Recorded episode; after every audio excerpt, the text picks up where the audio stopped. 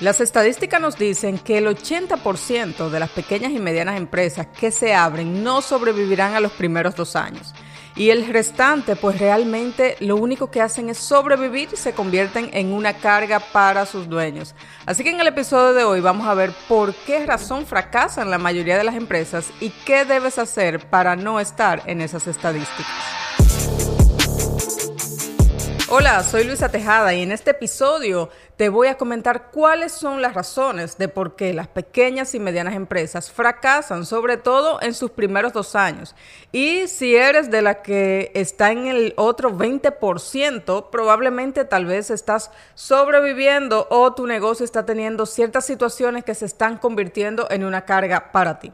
Así que hoy vamos a aprender eso porque quiero darte las herramientas y que puedas entender qué necesitas dejar de hacer o qué necesitas hacer para que tu negocio no forme parte de esas estadísticas. ¿Ok? Así que toma nota de esto porque conocer los principios, conocer las razones, definitivamente nos da la autoridad y la potestad para tomar decisiones y hacer cambios importantes en nuestros negocios. Así que una de las razones principales, y, quiero comenzar de una vez con, esta, es lo que le llamamos el mito del emprendedor. Y este término viene por, por el autor Michael Gerber, que tiene un libro que se llama específicamente así, ¿no? El mito del emprendedor.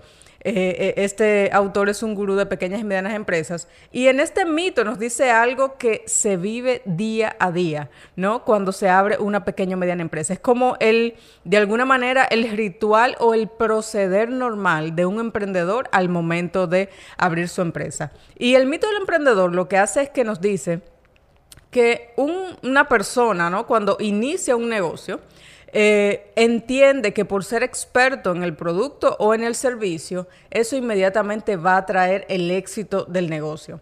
Y te explico un poquito más respecto a eso. La mayoría, pues, de nosotros, los que emprendemos un negocio, eh, somos expertos en algo, ¿no? Sea en el servicio o sea en hacer el producto como tal.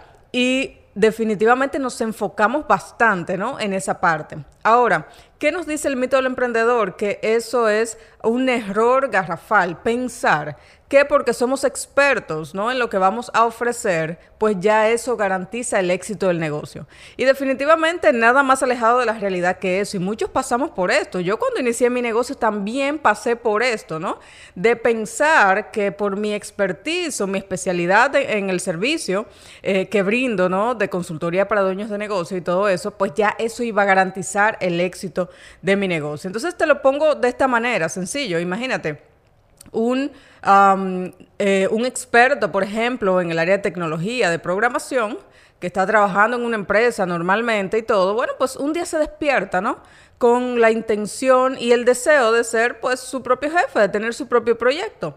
Y entiende que como es experto en la parte de tecnología, imagínate, no va a ser difícil este, poder poner un negocio de eso, porque conoce muy bien eh, de alguna forma lo que se hace y lo hace muy bien, definitivamente.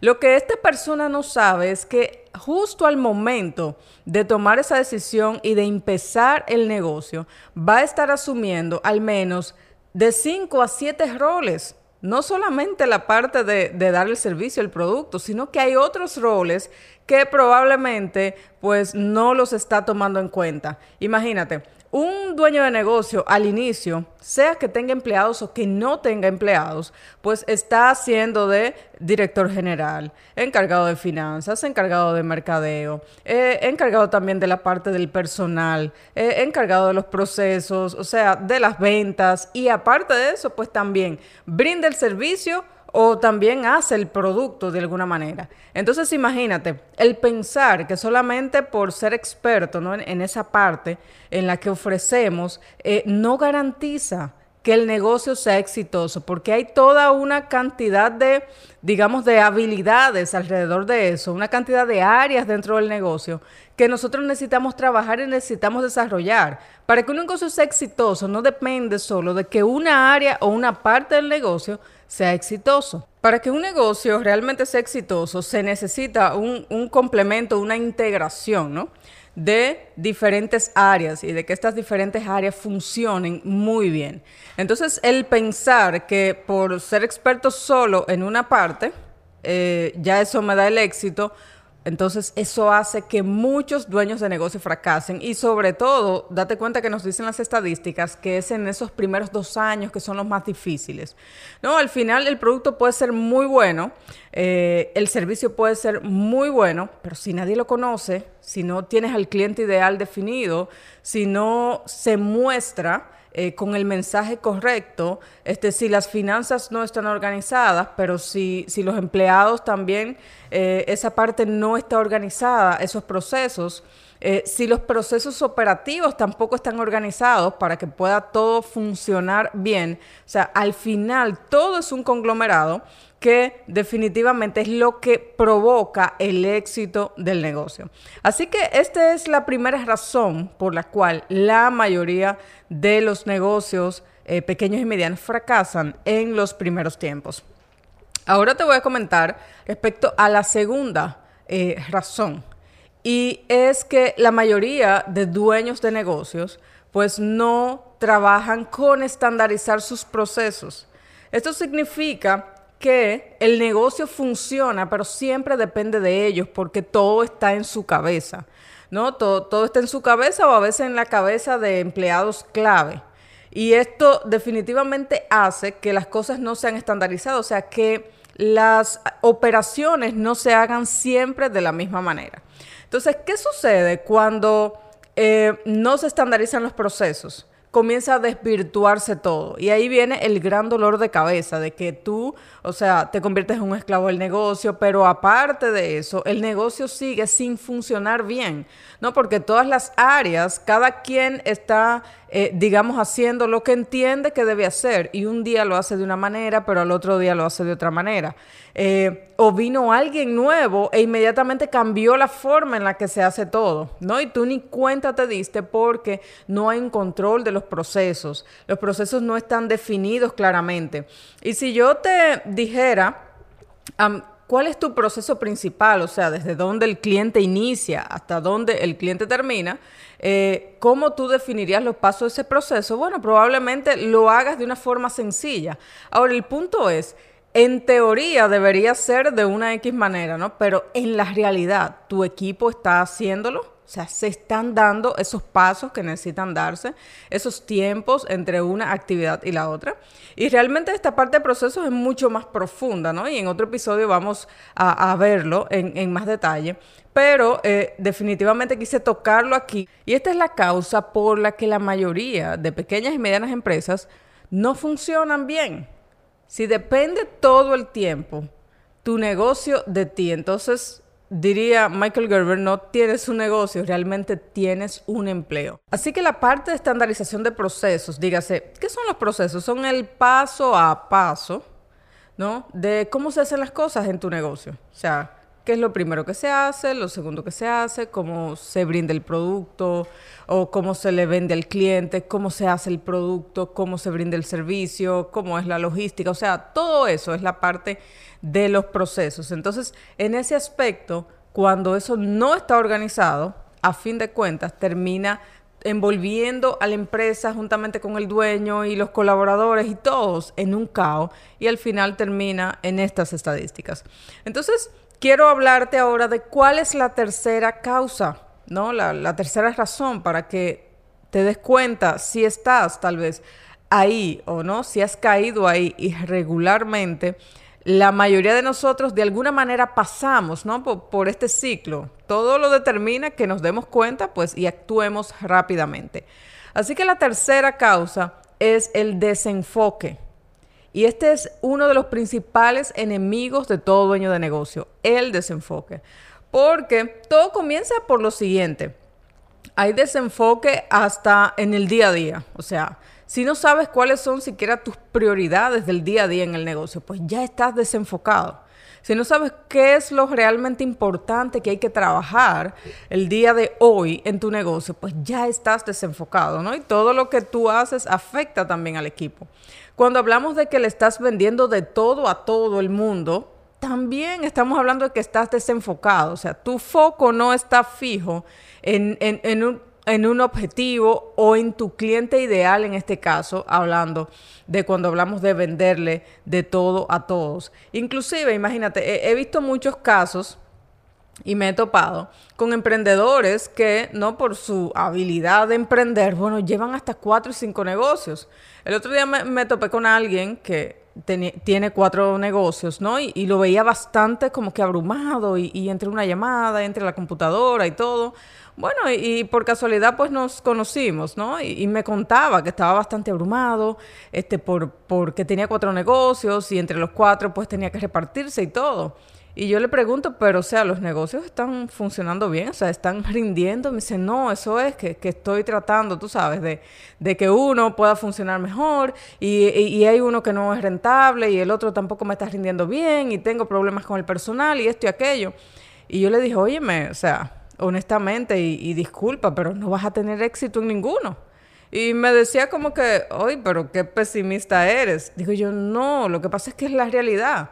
Si tú estás diluido entre cuatro negocios que no funcionan bien ninguno, o sea, tú no estás dando el, 100% a ninguno. O sea, tal vez estás dando el 10, el 15 a cada uno. Y al final, pues ninguno está funcionando bien. Simplemente te, te están llenando todo el tiempo, ¿no? Y toda tu agenda. Entonces, el asunto no es que no puedas tener varios negocios o varias empresas, pero concéntrate primero en uno, ¿no? Y haz que funcione bien y organízala de manera que pueda funcionar sin que tú tengas que estar, que estar totalmente ahí. Y entonces hazla rentable y luego entonces pues ya sí puedes ir abriendo otras, otros negocios, ¿no? Porque ya, ya tienes una base, ya tienes un modelo, ya tienes una, una estructura simplemente tienes que replicarlo. Entonces, eh, de esto se trata el enfoque, ¿no? De que sepamos hasta qué es lo principal que necesitamos trabajar en el negocio. O sea, en cuál área principal me voy a enfocar a comenzar a trabajar. Y todo esto porque cuando nosotros estamos desenfocados, nos diluimos y nuestros esfuerzos, nuestra energía, eh, realmente no dan ningún resultado. Entonces, esta es la tercera causa por la cual la mayoría de las pequeñas y medianas empresas eh, fracasan, porque eh, el tener a veces tantas ideas, el no tener claridad, ¿no? Imagínate, falta de claridad y muchas ideas rondando en la cabeza, definitivamente pues no nos ayudan a nosotros en el negocio. Entonces, eh, te digo que regularmente, o sea, veo dueños de negocio con esta misma situación. E, el otro día eh, me, comentaba un dueño de negocio, me decía, mira, este, yo tengo este negocio, ¿no? Tiene un, un pequeño supermercado. Y decía, bueno, pero se me ocurrió poner una una fotocopiadora, no aquí, como que para darle mejor servicio al cliente, ¿no? El que venga a comprar aquí también puede sacar sus copias. Y cuando yo le pregunto, pero realmente el tema de la fotocopiadora, eh, o sea, lo que, lo que va a suceder es que sí es cierto, físicamente no te ocupa espacio. Pareciera que eh, realmente como que no, o sea, eso va a aumentar las ventas o algo así, pero en el fondo no. Y miremoslo desde esta perspectiva. Y se lo explicaba yo no a esa persona. Eh, cuando tienes una fotocopiadora, lo primero es que las personas que van a sacar copia, pues ya llega un momento que no solamente te exigen la fotocopiadora, sino que te preguntan, ¿tienes cartulina? Y, y tú no tienes lápices, este, y no vendes reglas, este, y también aquí no imprimen, no, no transcriben y, todo eso. Entonces, estamos hablando de otro negocio. Y en vez de tú enfocarte en hacer mejor tu supermercado, ¿no? Tu espacio, en poder brindar todo eso, ya te estás diluyendo, pensando en que ahora tengo que comprar tinta, pensando en que ahora se me daña la fotocopiadora, pero realmente ese no es tu negocio principal. ¿Ves? Entonces te das cuenta cómo el, el estar desenfocado, ¿no? afecta realmente el negocio y ahí es donde vienen muchas situaciones y muchos problemas, ¿no? Porque eh, cuando estoy desenfocado hasta en el producto o servicio que ofrezco, también estoy desenfocado en mi cliente ideal, o sea, estoy desenfocado en el público. Ahí sí que le estoy vendiendo de todo a todos. Y no hay error, señores, más grave que ese, porque eso significa que yo tampoco tengo una oferta única. ¿no? No me distingo de nada, yo, yo ah, trato de acaparar todo y definitivamente al final eh, eso hace y déjeme decirle que pareciera, ¿no? Que puedo, puedo recibir más ingresos, que pareciera, ¿no? Que, que puedo venderle a todo el mundo porque tengo una, una, un espacio más abierto, ¿no? Tengo más posibilidades. Pero en el fondo lo que hace es desgastarte, en el fondo lo que hace es complicar tus procesos internos, o sea, complicar absolutamente todo. Mientras más enfocado estás, definitivamente vas a ser más certero, vas a poder trabajar directamente con tu cliente ideal y vas a poder tener una oferta única. Así que te he comentado el día de hoy cuáles son las tres causas. Quiero que puedas analizar si estás tú en alguna de estas tres, tal vez si estás en dos, o puede ser que estés cometiendo las tres, ¿no? Eh, al mismo tiempo, y eso te pueda llevar eh, en un corto futuro, ¿no? a ir decayendo o ya estás viendo el efecto que esto está provocando tu negocio. Así que recuerda, lo primero es que por el simple hecho de que seas experto en el servicio o en el producto, eso no va a garantizar el éxito de tu negocio. Necesitas eh, formarte en más habilidades, necesitas entender que eres el dueño, ¿no? Necesitas ver el negocio de una forma macro, que hay otras áreas que tú necesitas atender. Lo número dos, necesitas trabajar con organizar y estandarizar tus procesos internos. No pueden estar solo en tu cabeza, necesitan estar también de forma escrita para que eh, pues todos los colaboradores tengan acceso y no solo eso, sino que también esté el paso a paso y, y nadie pues lo haga a su modo o a su manera. Y por último, ya lo número tres, es la parte del enfoque. Necesitas pues estar enfocado, ¿no? Enfocado tanto en quién es tu cliente ideal como cuál es tu oferta única, o sea, qué es lo que tú ofreces que te hace diferente, en vez de diluirte, ¿no? En, muchas cosas, en muchas ofertas o en demasiados productos o eh, tal vez eh, en demasiados negocios, ¿no? Primero comienza con uno, establecelo bien, organízalo bien y luego ya sí puedes tener la oportunidad de replicar ese modelo pues en, en otros negocios. Así que te dejo con esto porque definitivamente conocer estas tres razones puede salvar tu negocio y quiero que puedas inmediatamente tomar acción si te has identificado con alguna de ellas para hacer un cambio y lograr que tu negocio no sea parte de las estadísticas. Bueno, pues ya hemos llegado al final de este episodio.